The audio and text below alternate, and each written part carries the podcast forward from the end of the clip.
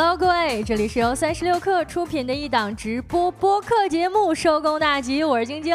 大家好，我是帮主啊。今天是十二月的最后一个工作周末啊，应该可以说啊，今天十二十二月最后的一个星期一，嗯，对啊，说起来这个是最后一呃最后一周嘛啊，那肯定要赶上一个我们期待已久的节日了啊，元旦，哈哈。哦，啊，说起来元旦的话，嗯、今天我看有一条热搜啊，已经排在了，呃，早上的时候是排在了前几位。它是讲什么呢？今年的元旦的这个小长假，哎，终于来了啊！但是这个信息，呃，消息不新鲜啊，主要是在哪儿呢？这是特别强调了一下，说是呃不调休 啊，这个是我们比较关键的、关心的一个事情，就是到底调不嗯调休、啊？所以说这次就等于是直接多放了一天，是吧？呃，可以这么说吧，啊，呃，也不能说多放啊，就是法定给咱们的一个休假的这么一个权利啊，嗯这是周六正式放假的第一天啊，然后周日再加上下一周的周一，下周周一不用上班啊啊大家一定要记住嗯啊。当然也有一个不太好的消息啊啊，今年这个元旦假期高速公路不免费啊，也不是说今年吧，好像是一直啊元旦假期的高速公路是不不免费的啊。以前的时候咱们不是说什么清明呀、什么劳动节呀，哎嗯这些可能会高速公路免收这个过路费是吧？嗯但是元旦假期大家要注意一下啊，呃，可能还是没有办法帮你省下这笔钱。啊，嗯，就是说以前我们大概印象当中一些法定节假日其实应该都是免过路费的吧？但其实嗯元旦是不包含在内的啊。对，嗯呃，符合这个免费通行时间的只有春节、清明节、劳动节以及国庆节，而且好像像这个国庆节的话，应该也是前三天才是免费的。哦，那跟咱这个劳动者是吧？前三天才有三倍工资是一样的哈。哎，是后，面几天的话就是呃调休了啊，嗯理论上讲。嗯，啊，那咱进入今天正式的节目吧。啊，今天的节目中呢，我们首先跟大家聊一聊贺岁档电影营销有多能整活，上海怎么连医院都要卖咖啡了？另外呢，我们还想跟各位一起来聊一聊，家用美容仪是年轻人的第一笔智商税吗？还有我们节目的经典栏目周一的今天吃点啥？那在正式开启这些话题之前呢，让我们用几分钟的时间进入今天的资讯罐头。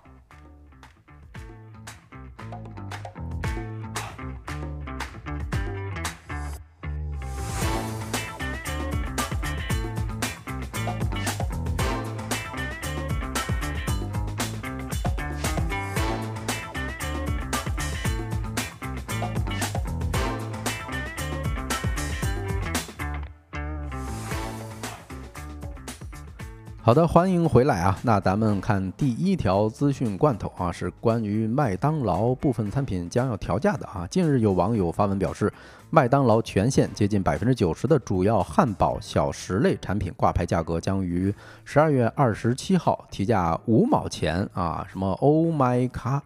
套餐同步涨价一元，哎，这是什么套餐啊？我还真没吃过。嗯，就是麦当劳的一个会员卡的那个套餐。哦哦，晶晶是知名的麦门、嗯是吧？是啊是是，对，对此，麦当劳中国客服回应说，自二十七号起，部分单品和套餐开始有调整，明码标价已经在各个点餐的渠道都有公示了。顾客可以打开麦当劳中国 APP 选应相应的餐厅啊，产品的价格已经在店内和线上点餐渠道明码标价。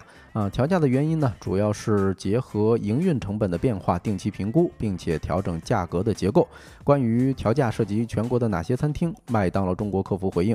结合餐厅所属的商圈和社区的不同，不同餐厅提供的产品价格和优惠活动也会有所差异。具体以店内和数字点餐渠道公示的价格信息为准。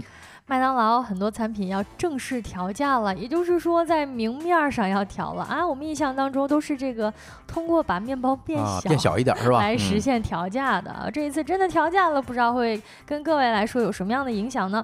来看一下下一条消息啊，福布斯二零二三年的财富增长排行，呃，又出现了。十二月十四号的消息，福布斯近日公布了二零二三年前十位财富增长最多的亿万富豪的榜单。那榜单当中显示呢，截至二零二三年的十二月十五号，今年财富增长最多的十位富豪的身家总计增加了。你还让我好好数数多少位啊？数数几个零啊？哎，嗯增加了四千九百亿美元。而这十个人当中中呢，有七个人都是科技富豪，另外呢，十个人当中只有两位是来自美国之外的啊，像特斯拉、Meta、亚马逊、Alphabet。微软以及英伟达的股价都远远跑赢了大盘，帮助他们背后的这个老板亿万富豪身价倍增。以净值计算，今年财富增长最多的人呢，就是那个我们节目当中提到最多的啊，埃隆·马斯克，增长了是一千零八十四亿美元，身价达到了两千五百四十九亿美元。哎呦，你算一算啊，这个价格是一万多亿人民币呀！哎，这是什么概念啊？不得不说，我还一兆啊，就是一兆。哦，这么算哈，呃，我还挺羡慕的啊。怎么说呢？你看人家，呃，基本上全都是这个国外的高科技巨头啊，也不能说咱们国家，呃，嗯，单从市值上看哈，这个巨头，呃，跟人家有多大差距？但是多少反映一些问题吧。嗯，那看下一条消息是关于腾讯的。虎牙在呃两天前给美国证券交易委员会提供了一份文件，其中披露以八千一百万美元的总现金对价，从腾讯手中收购一家全球移动应用服务提供商的百分之百股权。后续的收购价格可能会根据惯例进行调整。科创板日报记者从多方呃信源了解到啊，呃，该标的是 APK Pure 啊，应该是腾讯下面的一个海外应用商店。嗯，早年间呢是国内的一家互联网公司的产品，主营海外应用商店业务，于二零二一年被腾讯收购。这一次把 APK Pure 出售给虎牙呢，也是腾讯短期内在业务结构以及资本上的又一大动作了啊！毕竟我们节目当中其实前面也聊到了，两周之前呢，腾讯才把腾讯动漫六亿元卖给了阅文集团。可以说，腾讯这两年的关键词其中有一个就是降本增效。那如今这一个举动呢，也是腾讯又一次降本的真实写照。来看一下今天资讯罐头的最后一条消息，这是一条相当励志的消息了啊！职高生。奋斗十一年，逆袭成麻省理工博士。十二月二十五号，词条专科的风还是吹到了麻省理工，登顶了热搜。哎，事实上呢，这也不是这个当事人第一次引起大众的关注了。那在今年秋天呢，很多所院校的开学典礼都以他的逆袭故事激励广大的学子。根据澎湃新闻报道，其母校温州市龙湾区职业技术学校提供的资料呢，当这个周信静是龙湾区职业技术学校二零一二届的计算机职专班的毕业生。那在他专科毕业时呢，他就通过专升本考入了杭州电子科技大学学习，之后呢，又凭借自己的努力考入了浙江大学读研究生。那在研究生期间呢，他也以第一作者的身份在数据库顶级会议上发表了。学术成果，在毕业之后呢，周信静顺利就职于腾讯公司。在工作之余呀，哎，这个副业还是对于这个热爱的数据库领域有着专业的研究。那他参与的工作项目呢，发表了顶刊。二零年底成功申请到了麻省理工的计算机博士，成为了数据库领域图灵奖获得者 Mike 的学生啊。以上资讯整理自三十六氪财经网、科创板日报和 TechWeb。稍后回来进入我们的说来话不长。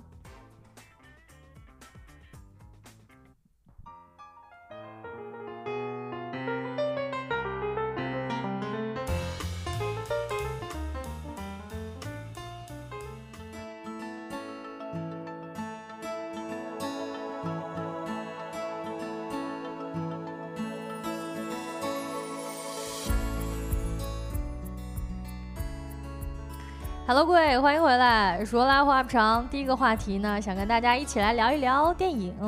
哎，首先呢是最近呀，这个又到了年底了，呃，电影产业或者电影行业的这个各种各样的宣传啊、营销啊动作都频频突出了起来。啊，尤其是那个马上就要到贺岁档了，今年的贺岁档呢，好像这个设计的电影啊，包括参与贺岁档上映的电影也特别特别的多。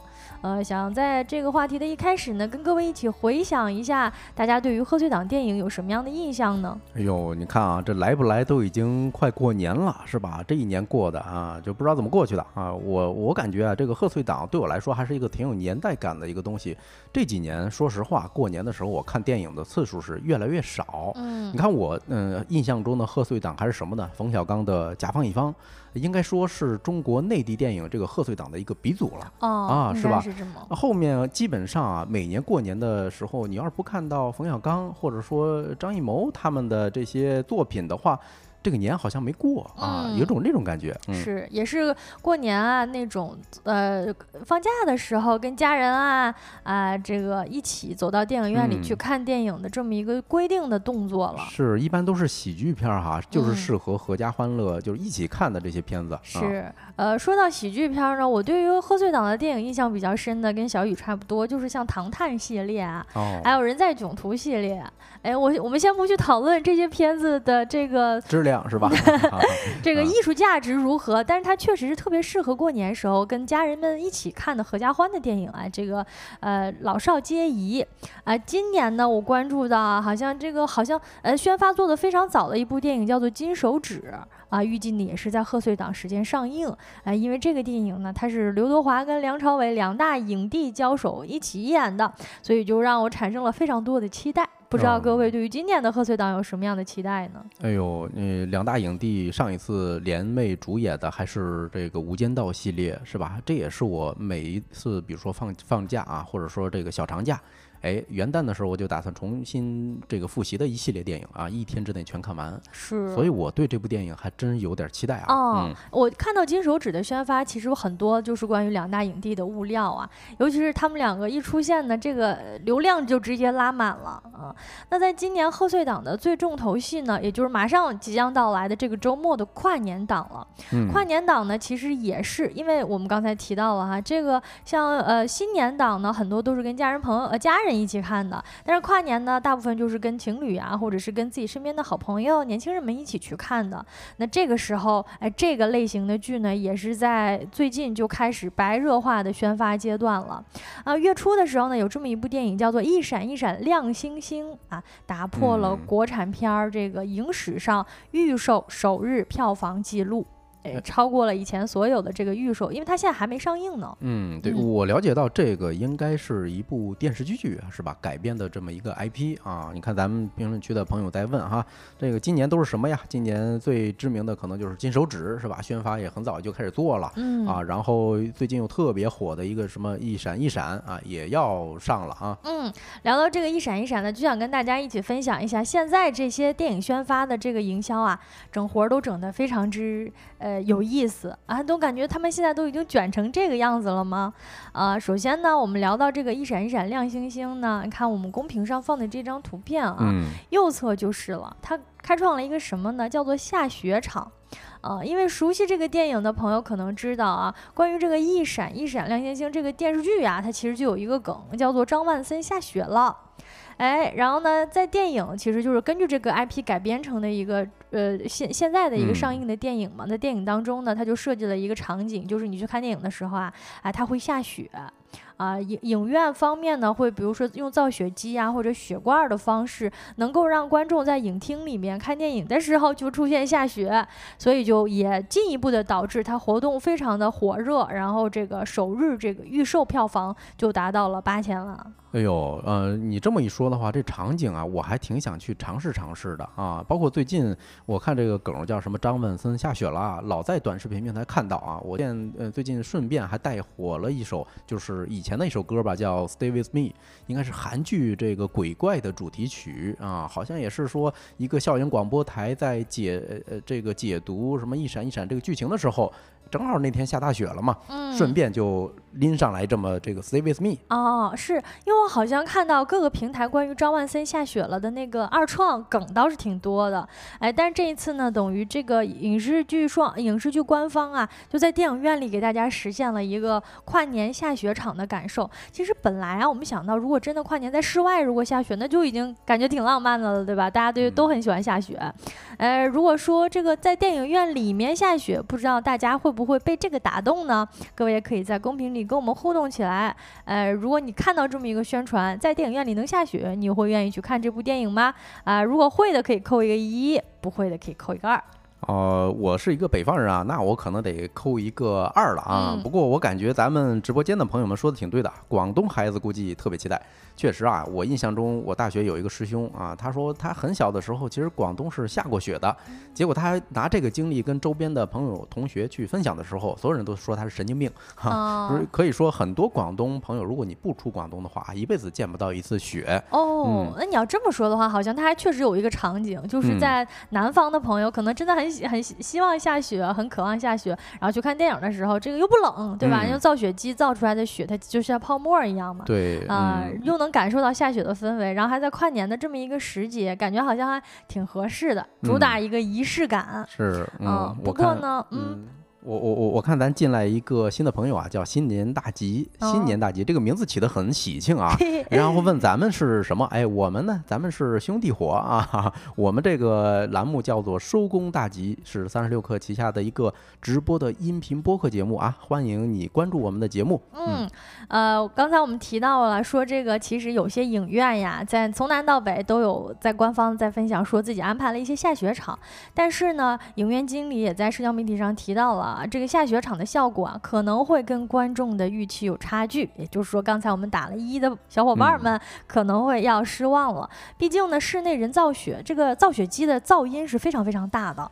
哎，我们在看电影的时候都有一个非常深刻的感受，就你这两个东西不能都有，你要感受这种沉浸感的观影体验，那它可能下雪就会影响到你。哎，但是如果你看电影之后再下雪，那造雪机可能没有那么浪漫，声音还是很大的。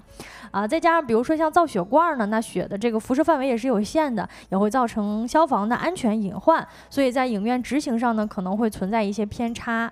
哎，像我们刚才提到的这个消防安全隐患呀，也是因为导致呃这个下雪场太火爆了，很多地方的影院呢自发的发起了这种呃造雪的活动，但是啊。因为担心消防安全的问题，所以很多地方开始取消了这个下雪场。哦，对，其实我有过一次类似的经历哈。我印象中有一年看《加勒比海盗》，就是当时的片方这个点映场的时候选了一个，呃，他那电影院比较新哈，是据说是四 D，好像是有这么一个概念。嗯啊，你不仅呢就是看这个大屏幕是三 D 的啊，然后嗯，它的座位还是能晃动的。哦，就比如说你看到一个电影片段，它是在海上，小船在飘来飘去，哦那它的座位也是飘来飘去。但是当天呢，有一点儿我挺不爽的啊，就是我戴眼镜嘛，是吧？然后呢，它有一个功能是后排的座椅能喷出来这个泡泡，还有喷水哦珠，就模仿那个呃，在海上，那，突然就是来了一个暴风雨这种感觉。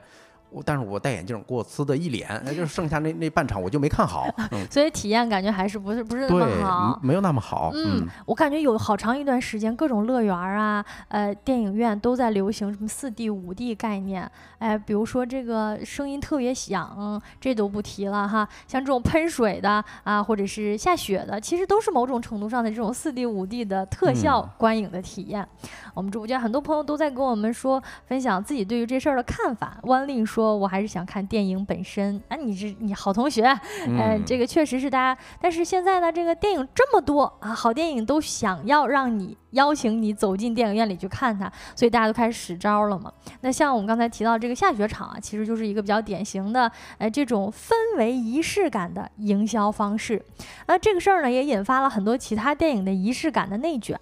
呃呃，今年的这个贺岁档呢，还有一部电影叫《年会不能停》，它做了一个叫啤酒厂，也自称自己是一个啤酒喜剧。首先，这个片子是一个关于喜剧的电影，也是关于打工人的啊。在十六号到十七号的时候呢，设置了一个超前点映场，在点映场呢，票价就本身很优惠了，十九块九。哎，观影呢还送青岛啤酒。哎啊，就是你想想啊，就是你日常去一个呃这个普通的餐厅也好，或者酒吧，你点一杯啤酒可不止十九块钱啊，哎，还真是吧？那就是说喝啤酒顺便啊送了你一场电影啊。嗯，我觉得。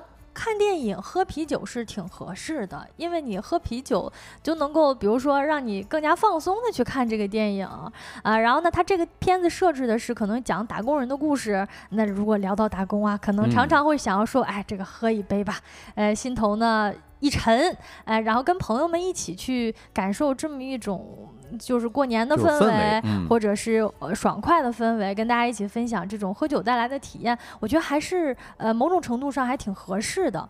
呃，另外呢，有一部片子叫做《非诚勿扰》，今年出了第三部。那《非诚勿扰》三呢，也推出了一个仪式感的营销方式，叫做诚意满满的观影场，就是在五十一个城市呢，送出了买一赠一的优惠券，而且在你去看电影的时候呢，会发放一个贴有片名 logo 的橙子。啊，其实我对于《非诚勿扰》这一系列的电影还是比较有感情的啊，因为我一直是嗯他的粉丝啊，冯冯导的这个系列电影的粉丝啊。但是呢，咱也不知道他推出的这种什么诚意满满送橙子这种活动，是不是跟电影的某些情节相关？这个咱拭目以待吧。嗯，是不知道是不是跟电影里边的这个内容有关系，还是说纯送伴手礼这种啊？给你带俩鸡蛋，带一个橙子。啊，当然带一个橙子本身寓意很好了嘛，希望是诚意满满的。还有一部电影呢，叫做《前行》啊，也是在这个今年跨年的一个档期呢，设置了一个官方定制发放新年签的设定。还有一个呢，就是会在跨年的场次发放彩票。哎，我觉得发放彩票这确实是，呃，哎呦，这是真是赶上今年一个大热点哈！你说年轻人不都是去彩票站去刮彩票是吧？什么买什么刮刮乐之类的啊？嗯。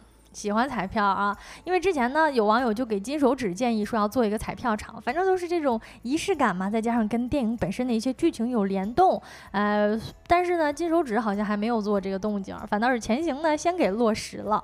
嗯，毕竟金手指已经有两大影帝联袂呃出演了，对吧？他有可能觉得，哎，我至少我要这个保持一定态度嘛，我也不一定做这些特别迎合你的这些动作啊，也说不准。有可能啊，不知道大家对于这几个分别带来的仪式感营销的内卷有什么看法呢？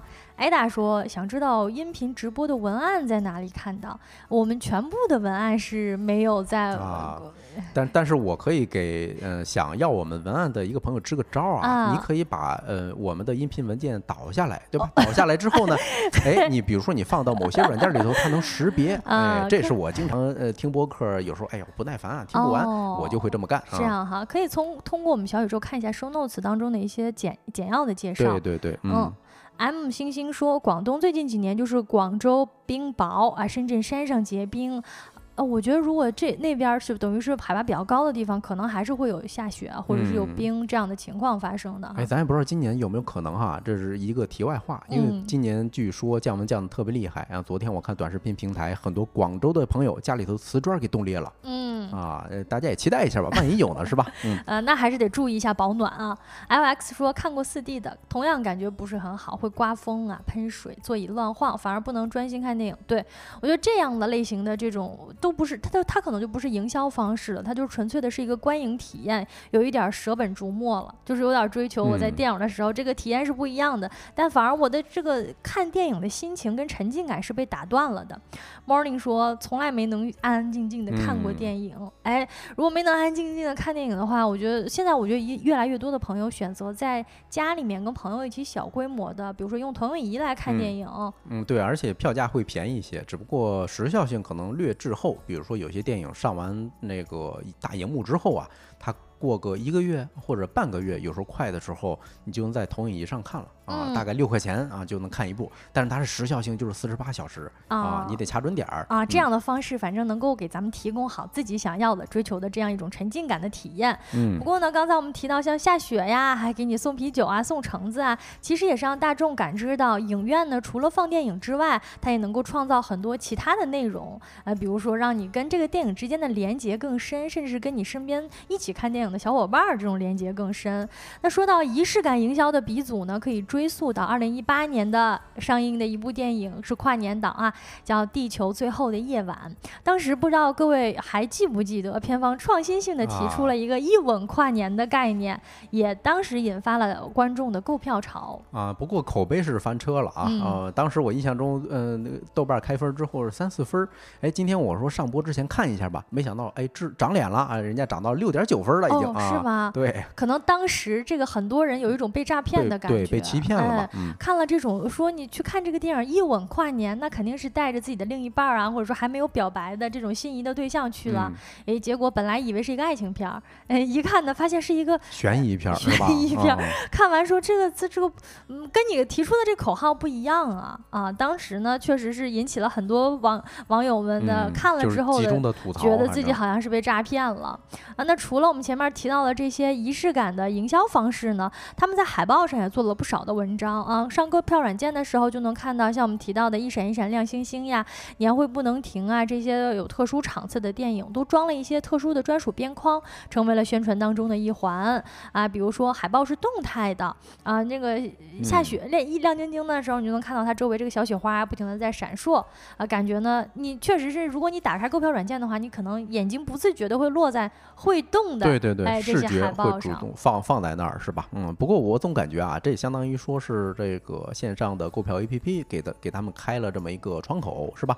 你多少要多支付一些这种怎么说呢？宣传的费用是的，是嗯，那也回到说到这个总体的氛围感的营销的可取之处跟不足之处呢？呃，确实通过调动的方式呢，能够增加我们呃了解它的一个成本啊。我们可能看到说哇，还有一个电影能进电影院看到下雪，呃，也确实让我们这些本来对于一闪一闪亮星星这个电影啊没有太了解的朋友了解到了这个电影本身，那增加了很大的一个曝光度，从而产生了不少的这个观看的兴趣，也可以加深我们对它的印象。另外呢，它也可能会通过这种良好的氛围，让观众对于电影产生不少的好感，从而促进口碑传播，让我们观众本身也成为它内容的一部分。哎，是的啊，你看说到这个让观众成为内容的一部分呢，刚才豆浆油条的例子举得特别好。之前看一部关于街舞的一部电影啊，叫《热烈》啊，片尾的时候就有观众上台跳街舞，五哎，这个感受特别像我看《灌篮灌篮高手》的时候。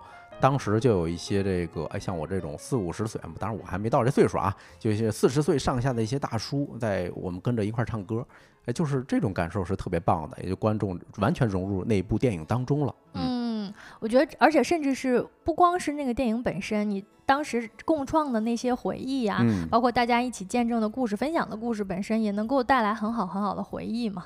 啊，但是说到不足呢，可能就是这样的电影啊，它其实成本是比较高的。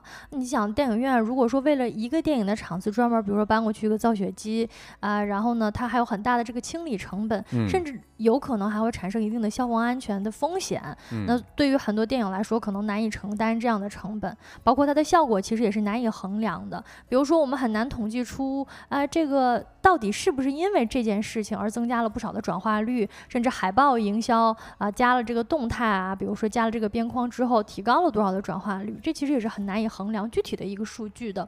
再加上呢，如果大家都搞这种仪式感审美，你你送点点儿这个橙子，啊他家送点鸡蛋，似乎啊又让大家产生了一种审美疲劳的感觉。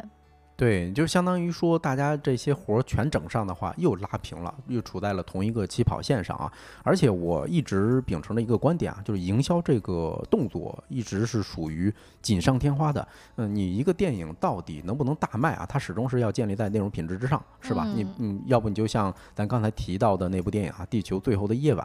嗯，其实内容真的很一般啊，到到现在为止我都想想没搞明白他到底是在讲什么的，是吧？嗯，只记着哎，他豆分呃豆瓣上的评分是非常非常低的，嗯嗯，或者说这个也是一个反面教材的典型，就是大家可能是被营销宣传所影响了，所以他没有吸引来本来可能属于这个电影类型的受众啊，被其他可能我就想看下雪的人去了，或者我想一吻定情的人去了，看了之后反正跟感受不一样啊，反而被营销给翻了。车，所以对于我们来说呢，也可以反过来试一试，要不然把这种氛围感的观影习惯带到自己的生活当中。秋木说，呃，也想回归短袖生活，可能你在看一些夏日电影的时候，自己在家穿个短袖，也是某种氛围感的观影。那这个话题呢，我们就聊到这儿。下一个话题呢，跟大家一起来聊一聊，上海听说呀，在医院都开始卖咖啡了。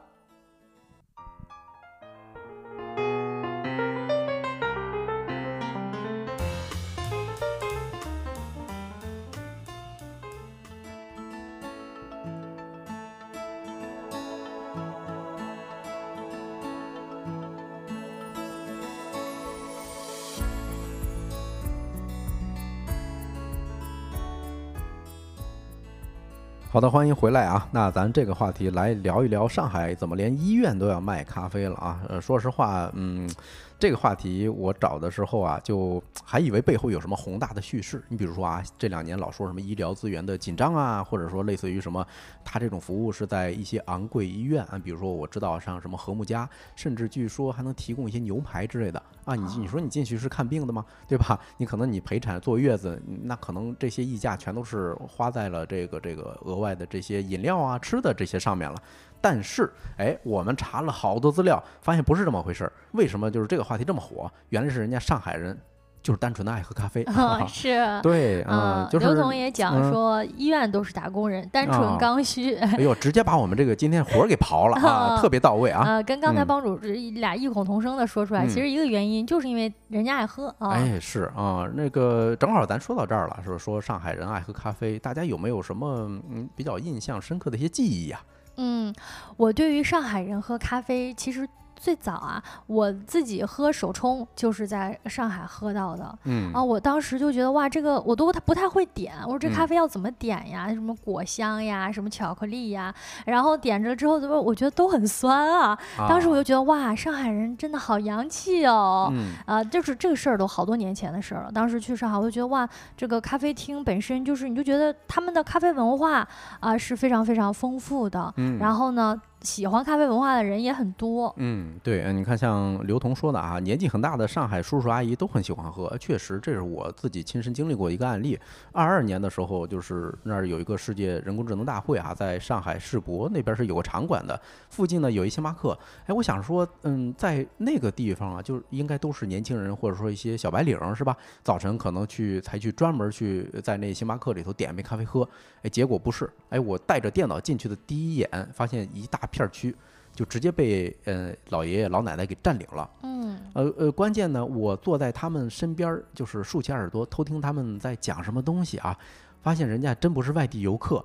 就是一群老老头老太太在那儿聊一些家常，嗯，所以当时这个给我留下一个非常深的印象啊，就是哎呦，上海老百姓这么爱喝咖啡啊，是吧？印象中咱都是年轻人才会去咖啡馆去点咖啡的，对。另外还有一个啊，就说起来，呃，上海就是前年应该去年还是前年有一部关于在上海拍的这么一部电影叫《爱情神话》，哎，里头有一个修鞋的小皮匠，我跟大家大概介绍一下这角色哈，就是。典型的在这个弄堂门口修皮鞋，有一个小店铺。哎，突然有一天，这主角就找他聊什么事儿呢？聊着聊着呢，他说：“哎哎，你别跟我说了，你别跟我说了，现在是什么时间？现在是我的 coffee time 啊！” 就直接制制止了啊！当时我也觉得，哎。康，但这个上海确实很洋气啊！确实感觉就是呃，生活的很精致呃，或者不能说是精致，但是确实是把咖啡融入到自己的生活当中了。哎，我工作到一半呢，不管是什么职业、什么年龄，我都有一个时间是我要专门去喝咖啡的。呃，喝咖啡这事儿呢，好像这个融入在邻里百姓之间了。嗯，对，你看赛狗说啊，嗯，您猜怎么着？没听懂啊？一看，哎，您猜怎么着？您是地道的老北京是吗？没听没听懂。好，那我们接着往下讲啊，说正事儿。老北京喝豆汁儿。哎，对我也其实我一直在设想这么一个场景。哎，你说如果哎北京想模仿一下，就是上海的医院开一些这些饮品的窗口，哎，会选择什么呢？其实我脑袋里头蹦出来第一个关键词就豆汁儿哈。对，嗯嗯，其实呢，作家何飞在一本杂志叫《食品与生活》上啊发表过一篇关于。上海老百姓爱喝咖啡的文章里边有一句话特别精辟啊，说咖啡是生活在上海子民血液里头的氧气啊，上海人是泡在咖啡里长大的，可想而知，就是人家从小就没有离开过这个东西啊，所以说在上海的医院里头能看到。开的满满的都是咖啡店，也能理解吧？嗯，或者说，因为首先那个上海它这个呃地理位置的一个优越性啊，然后早年间的开放的也比较早，所以说咖啡其实非常早的，在整个国内进入比较早的就是上海了。嗯啊，所以说上海人民他们可能接受的就比较早，可能一百一百年前他们就开始喝咖啡了，他们就接受到咖啡文化了。嗯，对，这是一个非常关键的点儿啊。嗯，那个包括我今天在做选题的时候啊，看到了小红书上边一张截图。哎，就是一个小红书的网友发了一个帖子说，上海人就是住院了也要买咖啡啊。他那张图是什么呢？嗯，是哎，就是咱们公屏上这张啊。你看，你看住院部出口什么自助挂号收费这些指引，咱们都是很常见的啊，在任何一个城市的任何医院都能看到。但是你看，它专门右下角还多了一个咖啡店。嗯，也就是说，人家这个指示牌上啊是专门有指向咖啡店的啊，这个是让我非常非常震惊的一点儿。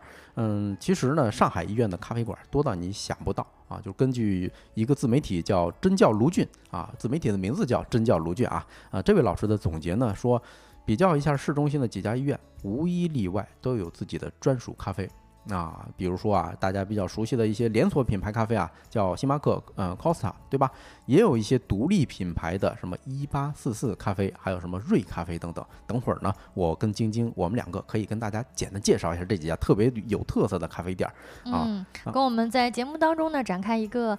上海医院的咖啡店之旅 啊，对啊，甚至呢，这些咖啡店，你看，嗯，这就是我们公屏上放出来的这张图，就这这几个都是特别知名的医院啊，三甲医院非常非常全国知名啊，而且这些咖啡咖啡的档口，它都是正大光明的，在医院大堂的 C 位啊。我比如说我查资料的时候看到啊，经常是左边是挂号的窗口，右边单独开一个关于咖啡嗯咖啡馆的这么一个窗口。啊，一就是非常夸张啊！那下面我们来跟大家简单介绍、分享几个吧，在上海的几家知名的三甲医院，他们有哪些自创的咖啡啊？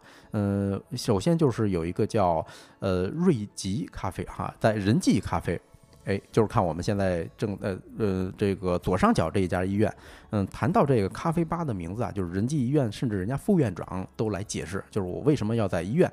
嗯呃，开这个咖啡，而且要取这么一八四四这个名儿，是是因为第一颗咖啡豆就是一八四四年在上海滩登陆的啊，而且呢，一八四四年也是人家就是上海第一所西医医院仁济医院，就是这个这个左上角这张图的医院诞生的时间。哎，你说人家这个就特别会玩营销是吧？就直接就告诉大家，我瑞这个这个。这个咖，我的这个人际医院就等于上海的咖啡历史。哎，我觉得特别有营销的那种梗在啊。嗯，感觉两者两者之间某种宿命感，就是我我们这儿当然要有一家。咖啡店了，对吧？啊，嗯，接下来呢，跟各位分享啊，说是在上海交通大学的这个医学院附属瑞金医院呢，是有一家这个瑞咖啡的啊。我们乍一看瑞咖啡啊，难道跟我们每天瑞的有关系吗？没什么关系啊，人家这个医院叫做瑞金医院啊，在瑞金医院呢有这么一家咖啡厅，叫做瑞咖啡，也是我们直播间公屏上右上角的这个图片，大家也能够看到，那简直就是花园景观房啊。啊，这咖啡的香气呢，跟绿植之间，你就觉得啊，好像是有这么一个呃宁静的片刻，在这里喘息一下，然后缓一缓啊，这个沉浸在这个咖啡当中，找回一点属于自己的时间。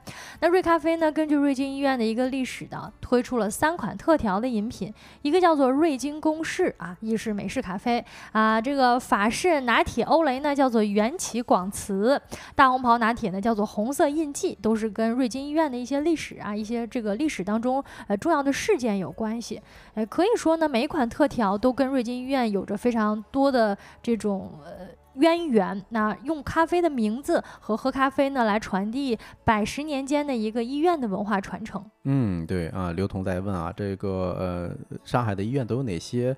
呃，经典款还有独特款是吧？刚才晶晶已经介绍了一下啊，等会儿我还会再跟大家介绍几款啊，也是这些知名医院他弄的这些独家的咖啡啊。呃，其实瑞金医院这个就特别相当于，呃，怎么说呢？协和在北京的地位啊，也是一个上呃全国非常知名的一家医院了啊。但是呢，你看人家专门开辟出来这么一个阳光房是吧？做了一个咖啡厅，相当于啊，嗯，等于是给职工啊跟患者提供一个这种温馨愉悦的氛围，然后。休息的空间也是要让医护人员跟患者都适当的放松一下身心嘛。毕竟我们知道，其实医院是一个人非常紧张啊，然后这个精神非常紧张的一个场景。嗯，是的啊。接下来这一家医院，呃，他们的咖啡馆也很出圈。为什么呢？其实他们，嗯，不光是咖啡馆出圈哈，每年他们做的月饼，哎，也出圈。呃，我相信有些朋友已经猜到了啊，就是上海市精神卫生中心所在地啊，叫。呃，这个宛平南路六百号啊，人家的这个咖啡厅呢就叫六百号咖啡，也就是咱们左下角这张图片啊。另外呢，六百号咖啡还有一个非常好听的名字，叫京中大咖 啊，京中大咖，我总感觉怎么听起来有点精分啊 啊。另外呢，这个是根据嗯嗯这个医院的副主任医师啊告诉记者说，这打造有特色的六百号咖啡是希望能送去一些温暖啊，治愈心灵。呃，关键点在这儿呢啊，就是说人家打造这咖啡啊是跟人家医院的老本行是相关的啊，所以有很多网友在开玩笑。他就说你这精神病院是吧？你做咖啡做给谁喝呢？哦，原来是我自己呀，是有这么一个玩笑话在的，嗯。嗯，接下来跟各位介绍一个在上海长征医院的咖啡，叫做蒸咖啡啊，如它的名字所示啊，结合长征医院的一个历史文化呢，它也拖出了多款多款的特调。那在购买咖啡的时候呢，值得一提的是，它这个外包装啊，还会贴心的准备一张蒸咖啡的咖啡处方，哎，一次呢喝一杯，一日一次，必要时可以加服一杯，可以说是官方啊，医院官方直接玩梗。嗯，对，包括啊，像人家以创始人啊，这个医院创始人做的一些这种什么什么宝龙什么宝龙博士美食咖啡是吧？还有什么乘风破浪海盐芝士拿铁，反正听完之后啊，我还挺想去的。如果有有朝一日我去上海的话，一定要去去试一下。其实聊到这儿，问题就来了，你就说为什么咖啡馆就盯上了上海的医院？哎，这事挣钱吗？我反正带着这个疑问，哎，做了一些资料吧。嗯嗯，我首先啊，我觉得。最重要的原因是因为这儿是上海，对吧？也也是因为上海老百姓爱喝咖啡嘛。包括刚才我们一开始就讲了很多关于，嗯，当时上海老老百姓给我的一些冲击。嗯，根据咱们公屏上这一张图啊，这个应该是来自于界面新闻的。哎，上海已经是全世界。拥有咖啡馆最多的城市了，一呃数量是八千五百多家啊。我印象中啊，纽约这个地方一共才两千家左右的咖啡馆儿，啊，也就是说上海几乎是纽约这个城市的四倍啊。想想这是。美式诞生地啊，对吧？啊，我看到说这个数据说，走在上海街头，可能你每五百米就能遇见一家咖啡店啊，一共有八千多家咖啡呢啊，再加上我们其实前面也聊到了，就是实际上呢，这个上海进入咖啡，就咖啡进入上海的时间非常非常早了啊，在十九世纪五十年代，就是刚才不是一八四四嘛啊，在那个时候，上海成为通商口岸之后呢，很多外国人的大量涌入，加上一些舶来品的涌入，那上海牌咖啡呢也。一度占据了全国百分之七十的市场。嗯，对啊，嗯，包括啊，就是刚才晶晶提到，它历史非常悠久，对吧？其实一百年前就有咖啡馆在上海开办了啊，嗯，包括一些文化名人，像什么张爱玲。或者林徽因就经常去当时的淮海路啊去喝咖啡啊，所以刚才也开玩笑啊，就是说五百米米就能找到一个咖啡馆，对吧？呃呃，你可能找不到一个垃圾桶，但是五百米你一定能找到一家咖啡馆啊。第二个原因呢，是因为现在很多咖啡品牌，尤其是连锁品牌，他们在努力的拓展更多的场景，只不过这次场景是瞄上了这个医院。啊，呃，根据自媒体看门的报道，早在零四年的时候，星巴克就在上海东方医院开设了一个分店啊。当时是采用了一个半开放的形式，就是有了一些围栏。呃，那时候呢，嗯，引引发了一些小争议。我印象中，当时好像大家在讨论啊，说你医院是吧？你开这个洋品牌怎么怎么着的？呃，另外呢又不卫生。当时大家还讨论这事儿呢。呃，然后今年十月二十一号的时候，瑞幸在武汉的同济医院也开始了这个正式营业啊。嗯，甚至。在郑州，其实一个新一线城市哈，嗯，六家医院有一个呃独立的品牌创业者，他做了这个美式咖啡的品牌门店，会员已经到一万两千多名了，而且都是充值客户。呃，根据这个创业者的介绍啊，说一天营业额能到小两万。也就是说，在医院这个场景下，因为它的人流量是特别大的，对吧？这是一切生意的一个根本，对，嗯嗯。另外，嗯，第三点啊，也是比较重要的一点哈，就是刘同刚才也讲到了，是其实医院是一个。怎么说呢？是一个，呃，刚需。对于咖啡这种产品来说，是一个刚需的地方。为什么呢？嗯，医生的压力真是非常非常大呀！啊，就是根据一九年的时候啊，鱼鱼眼咖啡的创始人孙瑜，他在朋友圈晒了一张外卖的订单截图，当时显示是二十八杯咖啡啊，优惠完大概是七百七十块钱。你可想而知啊，呃，人家点就可能也是人也多，对吧？但是嗯，凑起来都是二三十杯、二三十杯这么点。对，你看我们提到了像医院的医生们呀，呃，还有这个患者家属啊，呃，甚至这个排队啊、挂号啊，都是很多需要烧脑、需要提起精气神儿干的事情。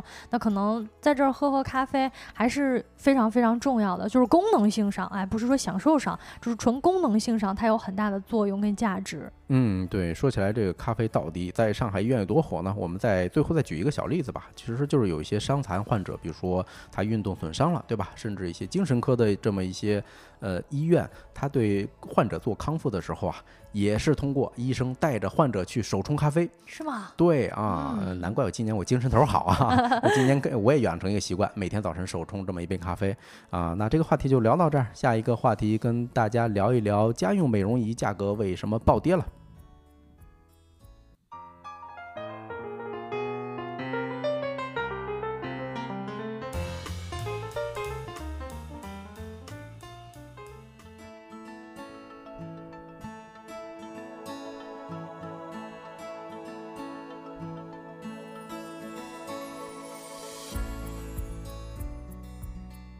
Hello，各位，欢迎回来。说来话不长，第三个话题跟大家一起来聊一下这个价格暴跌的家用美容仪。哎，前面我们就看到有听友已经在催了，在催促说这个为什么暴跌，到底是为啥呢？在这个话题跟大家一起来聊一下。首先呢，这最近在各大二手平台，这个二手交易平台上面呢，曾经上千元的美容仪，现在可能就只能卖到。几百块钱，甚至几十块钱，啊，一直以来呢，美容仪到底是不是智商税，都是一个经久不衰、受大家讨论的话题。但事实上，我们现在真的是肉眼可见看到，怎么曾经上千块钱的东西，现在就卖几十块钱，就不值钱了，是为什么呢？这个话题呢，我们呃根据几篇报道跟大家一起综合的来聊一聊。不知道咱们直播间各位朋友们有没有买过家用美容仪的呢？有过的可以扣一个一，跟我们分享一下你买家用美容仪的感受跟体验是什么。没有的可以扣一个二，咱们也可以一起围观一下这么一个品类啊。嗯，其实嗯，对对，其实我没买过啊，但是我一直在关注这个东西，因为什么呢？我身边有朋友在创业做这个项目，当时他从大厂出来之后。信誓旦旦的跟我讲，哎，这事儿一定能成啊！说让我帮他做一些什么什么事儿哈啊！但是现在我看他也不发关于美容仪创业的这些事儿了，估计是沉了吧？嗯，可能他现在退休了啊，不太清楚哈。不过我们直播间公屏上放的这三个呢，可以说是早年间，哎，也没有太早了。呃，我们说这个五年到七年之前吧，这三款可是家用美容仪的顶流。哎，左侧的呢是一个这个属于是。呃，左侧两个啊，一个是 Rifa 的按摩棒啊，还有一个这个日本的一个品牌的黄金按摩棒啊。总总之呢，都是一个提拉紧致的。右侧这个 Luna 呢是一个洗脸仪啊。我看到我们直播间有朋友说，中间那个哈哈。呃，右侧的这个，我看直播间有朋友说，好久以前其实买过。呃，中间这个我看朋友说是有有什么用积分兑换啊？这个日本的这个黄金什么玩意儿？这这是什么提拉仪是吗？哎，一个按摩棒。哦，看到大家好像都对这个有点印象是吧？啊，呃，我们今天在节目当中呢，其实他们三个可以归为一类，为啥呢？因为都是当年卖的非常贵啊，上千块钱。哎，现在呢可能就几十块钱了。那我们今天在节目当中呢，就从左侧的这个 Rifa 跟大家聊一聊，说这个美容仪到底都发生了怎样的变化呢？因为最近有不少的媒体都在报道啊，呃，一五年左右的时候，一个价格要在一千五到两千块钱，即使找代购啊，可能也得一千多以上。现在呢，跌至百元左右。呃，它的设计呢，其实是非常简单的。呃，最经典的一个款式呢，就是我们图中所示的这一款了，一个手柄外加两个滚轮，你就这个刮刮左侧的脸，刮刮右侧的脸，你这脸呢就能够哎逆着地心引力 给往上上，哎提拉紧致的一个功效。哎呦，其实我第一次看到这个造型的时候啊，我一直以为这是一个什么呃进口的门把手是吧？你看这个多多舒服呀！如果门把手设设设计成这样是吧？握起来真的很符合人体工学，但没想到人家还有什么。提拉紧致皮肤的效果啊！你家门把手能卖好几千块钱啊？哦，那确实是，那是智能门把手是吧？嗯，是他当年的打出的口号也是非常自信，说是你每天只要用三分钟就能让你的脸部往上提拉，恢复紧致。当年走红那靠的是什么呢？在那个时候还不太流行直播带货，甚至没有直播带货的概念。呃，小某书呢也还没兴起，全部是靠明星跟美妆博主在用。当时呢，什么林心如也是瑞法的代言人，关晓彤呢在微博倾情推荐啊，非常火爆，可以说是每一个植入的渠道都有它的身影，无论是明星啊、网红啊，甚至电视综艺啊、大 V 都在用它，就是说这个东西太有用了，太好用了，也造成了很多国内的疯抢啊，你得找代购嘛，都到这种程度了。对我，你你这么一说啊，我总感觉它早诞生了一个代际，是吧？如果它是诞生在短视频时代。兴许他靠这么一波，哎，创始人全都哎，这辈子再也不用干任何的创业了，都。我相信他当时也卖得很好，因为他其实某种程度上，他靠那个营销没什么素人分享。你说我们现在提到小某书，如果你真的没有效果的产品，它还是一定程度上会靠素人分享被大家知道的。嗯。但如果说在那个时候，相当于是这个宣传口是被垄断的，我们通过广告啊，通过这种大 V 啊，或者通过明星，哎，他来带货，那大家真的是很认可。对，呃，这个品牌呢，从一六年到二零二零年四年间，每年投入就从五十八亿元增加到七十七点九二亿元。你想，一年的营销费用就八十个亿，接近八十个亿。就基本上你想一想吧，这玩意儿你说它的造价能有说这么小东西的造价能有多高，是吧？是不是他挣的钱全用来去搞营销去了？哦，或者说他得赚多少钱，他能每年拿八十个亿来做营销呢？对，啊，有媒体报道啊，是吧？你咱们评论区还有呃朋友在。说啊，年贵妃用过是吧？应该是有一个穿帮镜头啊，是吗？对，年贵妃应该是哎，你想想哇，这个可是做的省多少广告费是吧？对，所以你就说他如果本人他那个镜头都在用，我觉得可能是这种当时拍摄的相关的物料啊，可能会看到在这个片场在用。那如果他在片场在用，也说明这这些明星本人他们其实当时也被带货了，也被动带货了，自己也觉得这个非常有用啊。呃，但是呢，这个我们最近看到的一个回看说，这个瑞法哈，它当年在卖的很火的时候，其实就已经争议满满了。那个时候有测评博主啊，美容仪拆机小霸王就拆过瑞法，告诉大家这纯智商税啊，千万别买。嗯，因为内部构造呢是非常简单的，就是一块电路板外加若干个电线，成本是不可能超过一百块钱的，但是可能卖两千块钱哈。它主打的是一个以轻微电流刺激皮肤的微电流功效，但是博主是。实测呢，它的电流强度也就三十微安左右，还没有手机开机产生的电流大，所以说它的实际功效呢，也要打一个问号。嗯，就是你想一想吧，就是基本上把一个打火机敲碎了，你把那个东西，就是有个电流的东西，你往脸上咔吧咔吧弄两下，我估计电流，呃，可可能比这个还要明显。哎，或者说有的时候接触不良的时候，你玩那个手机，就电那么一下，是吧？电那么一下，可能的这个电流效果是更加明显的。呃，那随着这个近年来啊，像这种素人可以分享自己购买之后的使用体验啊，跟感受越来越多了，再加上呢，这个瑞。瑞火了之后呀，国内国外各大的这些美容仪厂商也都意识到了这个赛道哎是非常红火的，有钱可赚。所以说呢，很多很多的产品都出现了之后，反倒就把这个税法给卷起来了。哎，一方面呢是你好像这个只在营销上下大功夫，另一方面呢，我们发现你的这个产品其实内部构造非常简单，这个成本不会超过一百块钱，也没有什么实际的功效。再加上它真正垮台的一个时间节点呢，要到二零二零年。哎，当时呢，央视新闻。有一个每周质量报告公布了对市面上十款美容仪的检测结果，发现呢这一款产品是镍超标啊，可能会给大家使用者带来过敏症状呃过敏反应，严重的呢还可能会造成身体的伤害。所以说呢，它彻底就属于是一个垮台了啊！也就是说，你不光没有用，是吧？还会对你的身体造成一些损伤啊！这其实勾起了我一个回忆啊！我很长呃很久之前看过一篇报道，就是日本当地有很多奇奇怪怪的一些发明，嗯，他们那边很多商品呢是靠非常强大的这种地推或者说是营销员上门去跟你说哦，是对吧？你说一般老百姓想，哎，我还有这需求呢，是的，但是被人家一一顿口才这么一一顿涮。哎，你就有了这个需求了啊！嗯，我感觉在看蜡笔小新的时候，也常常能够看到有一些这种地推的销售人员，就是敲你家门去上门给你安利啊，买这个东西，给你创造一些需求。嗯，那随着现在呢，这个市面上呃越来越多真正有用的产品出现了之后呢，昔日的顶流纯就彻底卖不上价了。像瑞法呢，现在可能你看官方就卖这九十九块钱哎。另外我们提到那个露娜洗脸仪呢，也在打折，之前定价那也就是。一千好几、两千嗯好几。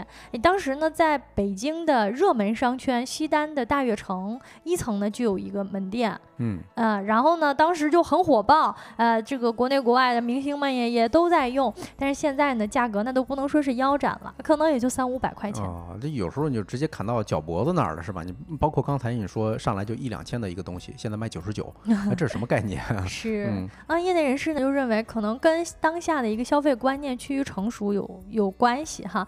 消费者更加倾向于购买性价比高的产品，而不是盲目的追求跟风的这种进口或者名牌。而后来居上的玩家们呢，无论是在功能还是营销，还有价格上，都更加卷。在双十一期间呢，啊、这个某音上边儿美妆行业累计 GMV top 十的品牌当中，吉萌、蜜光还有雅萌三家美容仪品牌强势霸榜，分别位列榜单的第四位至第六位，那都是就是直接就是营业额非常嗯非常夸张的。对，你看所有东西，如果一旦被中国的一些商家哎盯上之后，是吧？呃，中国商家可能不指着说挣第一波最大的那个头儿，对吧？那后面的我可肯定把你带的整个赛道都要卷起来了啊。嗯呃，更何况呢，从侧面也反映了啊，你可能真的没有什么核心的技术在手上，是吧？如果你真的像芯片儿那种，嗯，超也超不来呀、嗯，对你也不可能价格低到那种程度嘛是的啊嗯。根据这个智研咨询的数据显示呢，在 Rifa 已经被击败的2021年呢，中国家用美容仪市场规模已经接近一百亿元，而且年复合增长率也超过了百分之三十。这大家也够能够感受到，比如说社交平台上啊，包括短视频平台上，呃，关于美容仪的广告啊、推广啊，那是非常非常多的。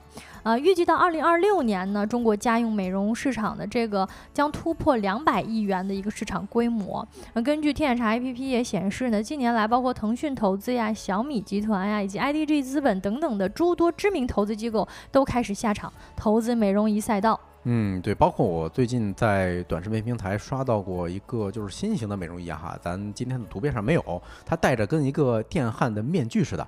然后呢，嗯，尤其是关灯之后，里头咔嗒咔嗒的响，啊，哦就然后她老公见了之后吓一大跳啊红光蓝光的那个啊，应该是那东西啊，嗯，那个其实也是非常受欢迎的啊。不过呢，这个现在啊，双十一这家用，其实去年的时候，我们刚才提到了这几个品牌呢，一个美容仪产品动辄都是呃六七千啊，那嗯都是小一万块钱啊。但是今年呢，双十一我们看到一个趋势是，家用美容仪的品牌价格真的是。折扣加补贴，哎，不同于以往的时候送一些凝胶啊、精华呀，今年很多美容仪品牌那是直接就是打包卖，哎，买一台送一台，或者是买一台送两台，到手多台仪器，甚至价格呢直接对半砍，优惠力度之强是实属少见啊。那这么大力度的一个折扣，很难不让人联想到，就是最近美容仪行业是有新规定，快要变天了啊。哎，那说明他们发展的也确实太草莽了，对吧？呃，惹呃惹的这个监管部门都已经关注到了。你说说它这个市场又这么大，是吧？哎然后呢还不一定有效果，关键你还可能会对人体造成一些伤害。嗯、对，是这样哈。二零二二年的时候呢，国家药监局就公开调整了医疗器械分类目录的部分内容，其中呢，公告就要求到二零二四年四月一号起，射频治疗仪啊、射频皮肤治疗仪类的产品，如果没有取得医疗器械的注册证，是不得生产、进口跟销售的。也就是说，还有这个接近四个月的时间，没有拿到械字号的美容仪，就相当于是白牌儿小家电啊，你就不能卖了。呃，那看我们刚才提到的那些，可能这个我们也嗯能理解它为什么在双十一的时候价格优惠力度这么这么的高了。啊，就是说明还没拿到啊，大家不得不清一波库存了，是吧？嗯，可能就是不知道这个呃真正新规开始之后，嗯我们这还能不能卖了嘛？啊，紧接着呢，新规又对直播带货的 KOL 跟 KOC 也提出了要求，就是如果你要卖械字号的产品，比如说代理啊、经销啊等等，这个流通渠道都需要持有第三类医疗器械的经营许可证。也就是说，你就纯粹的是一个主播或者网红，你如果没有相关的资质，你是不能进行医疗器械的啊营销推广的。那也得益于这样的监管政策日趋完善呢，啊，目前看来对于我们消费者来说肯定是好处多多的啊。因为一方面呢，如果大家呃在意这种安全跟效果体验的话，那确实不应该在新规落地之前去赌运气，因为你究竟现在买便宜是捡漏，还是说又再来一回这个前脚是两千块钱，后脚是九十九，这个都不好说。哎，所以还是推荐大家让子弹再飞一会儿。那这个话题呢，我们就聊到这儿。下一个环节呢，就来到我们收工大吉的今天吃点啥。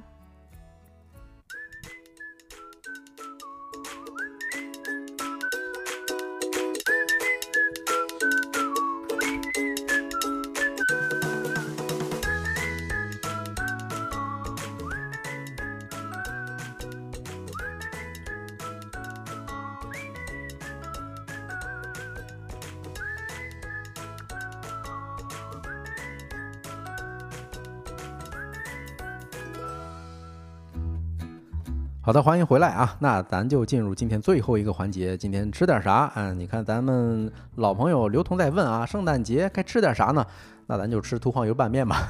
这两个有什么？你我听听你怎么圆啊？怎么圆是吗？哎，咱的转场一向这么硬啊。对，嗯，其实这么回事啊。最近我莫名其妙的就刷到很多啊，在短视频平台给我推这种什么涂黄油拌面的，或者说叫蟹粉拌面。嗯，在大数据的算法之下，没有莫名其妙，一定是投其所好。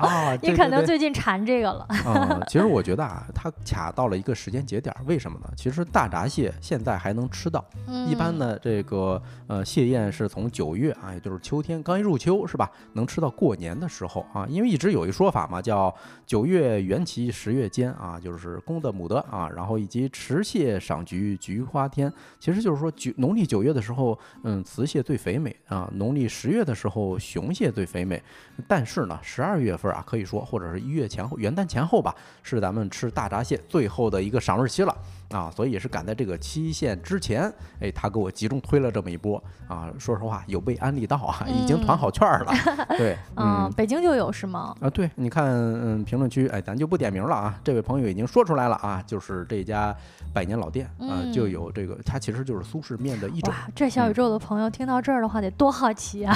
啊，相当好奇了。如果好奇的话，可以进一下我们听友群啊，给大家公布一下答案。刚才我们确实有听友在这个直播间里分享了这么一家。吃秃黄油拌面的好店。嗯，对啊，说起来秃黄油啊，咱简单要不呃介绍一下吧，什么是秃黄油是吧？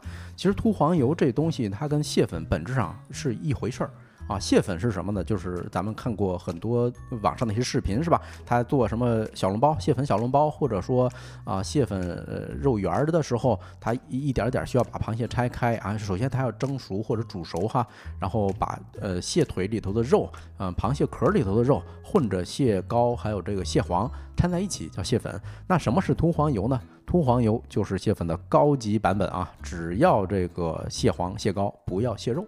哦，其实就是说它的成本一下，你可以想象一下啊，一下就上去了啊，尤其是很多大闸蟹，它的里头的肉其实占比还是挺高的。对，嗯，就是本来吃螃蟹的精华，哎，给你把精华都给掏出来，然后放到这个面上面来拌。嗯，对啊，可以说是精华中的精华吧啊。不过呢，蟹粉也好，还是秃黄油也好，它本质上都是苏式面的一种浇头。所以说刚才呃刘同说的那家店啊，它是有的啊。确实我已经传的好像也是他们家的啊，大概是这么回事。包括其实我们今天节目聊到秃黄油拌面也挺搭配的，因为我们前面聊了半天上海，去上海不能光喝咖啡呀。对啊，这个上海上海老百姓，呃，一百年前就是吃大闸蟹的啊。那时候据说啊，老百姓太穷，吃不起别的，只能一一一筐一筐的吃螃蟹，知道吗？上海秃黄油拌面也超级好吃。是的，是的啊。其实，在苏州的方言中呢。这个秃啊，它大概念忒啊，它是有一些这个谐音在的啊，是意思呢是只有或者独有的意思啊，就是高纯度的这种秃黄油呢，嗯，你可以想象一下，蟹膏特别绵密，对吧？色泽金黄，哎，回味无穷啊。对啊，其实会吃的食客都知道啊，越是天冷的时候，哎，这个螃蟹呢是越肥美，所以赶在最后一段时间呢，大家可以试一下啊，去搜一下这道美食。嗯嗯，这个呃这道美食呢，它离不开一个什么过程啊？叫拆蟹粉。刚才咱大概讲了一下。以及熬这个秃黄油啊，怎么拆呢？嗯，太复杂了啊，咱就不一点点念了啊。嗯，大家感兴趣可以去网上看一下视频啊，嗯就是首先把那些蟹腿儿掰下来，对吧？然后用呃细一点的蟹腿儿把那些粗蟹腿儿里头肉顶出来。哎呦，我啊觉得吃螃蟹这事儿真的是得有耐心、得细心的人。不对过，你去网络上看那种视频的话，应该嗯也挺解压的。哎，反正我们自己吃肯定是吃不了这么细，哎，感觉应该浪费了不少。哎是啊，关键有可能有些东西不能吃，咱也吃了啊。像我这种，，嗯，对什么蟹胃、蟹肺，呃，这个肺我还是能分得清啊，但是有蟹心、蟹胃这东西，我就是能咬得动，我就基本上全吃了。尤其是啊嘴急的啊，根本嗯分不了那么细啊。尤其是像吃这个，就是赶紧就直接吃了。嗯，对，你看啊，嗯，把这个蟹粉或者说蟹黄、蟹膏拆下来之后呢，才进入咱们今天要重点跟大家分享的啊，就是在家你也能做啊。如果大家有什么蟹卡的时候，你可以兑换那个十只八只的，是吧？你自己拆一下啊，大概是这么一个步骤。嗯，哎，你呃先拆好的蟹，这些材料放到一边儿，对吧？然后用热锅热什么呢？热猪油。一听猪油这俩字儿，大家马上就能想象到它的口感以及它的这种香型是什么了，就是非常非常的怎么说呢，滑润嗯啊，是这种感觉。呃，另外呢，你炒蟹膏或还有这个蟹黄的时候，嗯，油呢不能太热，你得是低温的时候去炒这东西，要不你进去之后就糊了，可能嗯会有些苦口在啊。啊，对，而且一直要保持这个小火儿，慢慢的这么炒，把蟹的味道去熬出来啊。熬到什么地步呢？熬到这个油开始冒大泡的时候，呃，就是它跟蟹膏还有蟹黄发生一些化学反应，梅拉德反应的时候啊，咕嘟咕嘟的啊冒。泡泡的时候，冒泡泡的时候，倒入一些这个这个姜末啊，这时候呢，啊、拆掉的蟹腿儿咱就不用放了。如果你放的话，你熬出来的叫蟹粉啊，大概是这么回事儿。紧接着撒一些什么嗯白胡椒啊，还有盐啊，调一些底口是吧？啊，最后炒到变成透亮的这种黄色。我不知道大家有没有印象，就是吃这个咸鸭蛋的时候，哎，那种蛋黄它里头会带渗点油，嗯，那个程度的时候就可以关火了。明白了。如嗯果是炒一个蛋黄，也可以当秃黄油拌面的平替。啊，可以模模仿一下是吧？你可以平替嗯，呃，最后你要拎住呃这个锅边醋啊，叫拎入锅边醋的时候，它不容易嗯把醋的这种酸味儿留下来，哦，它会激发食材的这种香气啊，这是嗯一个厨房的小技巧啊。嗯对，而且呢，炒好的或者说熬熬制好的这个秃黄油，你装到一个嗯没有水，就是已经擦干的这么一个透明玻璃瓶子里头啊，它能放两三个月。哦，那照这么说的话，估计电商平台上应该也能买到。啊，是，呃呃，你猜对了啊。其实这个过程咱描述了半天是吧？非常复杂。如果大家觉得很，哎呀，太麻烦了，对吧？你去电商平台搜一下这个关键词儿啊，啊，呃，咱就直奔主题啊，就是说它熬好之后你怎么吃呢？一种是配面条啊，但是配的面条我建议大家用那种手工拉面，就是超市的一两块钱啊，就是装好的那种，还有或者说是碱水面。嗯啊，为什么呢？因为嗯，咱们如果用北方的手擀面的时候啊，它上面会有很多的面粉，哦，你煮出来之后是黏黏糊糊的，这时候其实秃黄油并不好挑开，它要裹不在那个面上。对，它会形成一种坨或者怎么嗯着的，所以嗯，苏式面用这种碱水面啊还是有一定的道理的哈。那当然了，你除了面条，哎，大家如果吃米饭的话，你也可以往上蒯这么两勺，嗯，哟，非常非常香。嗯，当年也是我朋友送了我两罐这个秃黄油啊，我吃了之后才知道，这玩意儿原来这么香啊。哦，对啊，说起来不是刚才晶晶说这个，如果大家嫌麻烦，去电商平台搜是吧？搜什么呢？关键词儿就是秃黄油。哎，以前啊，我记得是几年前的时候看还是两百块钱一瓶，现在便宜了点儿啊，估计一百五左右就能买一瓶了啊。大家可以回去留着去做这个什么说这个夜宵啊，或者什么时候是吧？简单下个面条，嗯，还是挺方便的。关键是，如果有朋友来做客的话，你给人端上一个葱油拌面，人觉得哇，你这个手工饭，你这个功功功夫饭啊，你可嗯能其实你是预制菜。可以这么说哈，而嗯且是大家觉得不会丢面儿的、跌面儿的一种预制菜啊啊！咱们刘同也说了，卷饼感觉也很好吃，这一听就是很北方的这种吃法了。对，嗯，那我们今天节目呢也给大家推荐了一个呃非常经典的苏式美食，叫做秃黄油拌面啊、如果没有餐不去餐馆的呢，也可以在电商平台上买一些秃黄油回家自己尝试尝试。嗯那以上就是今天所有的全呃直播内容了。如果大家有什么想要投稿的话题或者有什么想要了解的事情啊都可以通过微信搜索收工大吉小助手的拼音首字母添加我们的小助手诶我们会拉你进我们的听友群那以上就是今天直播的全部内容啦太阳下山了你什么都没错过我是晶晶。啊我是帮主期待明天的同一时间跟各位再见面祝大家收工大吉。圣诞快乐，圣诞快乐，拜拜。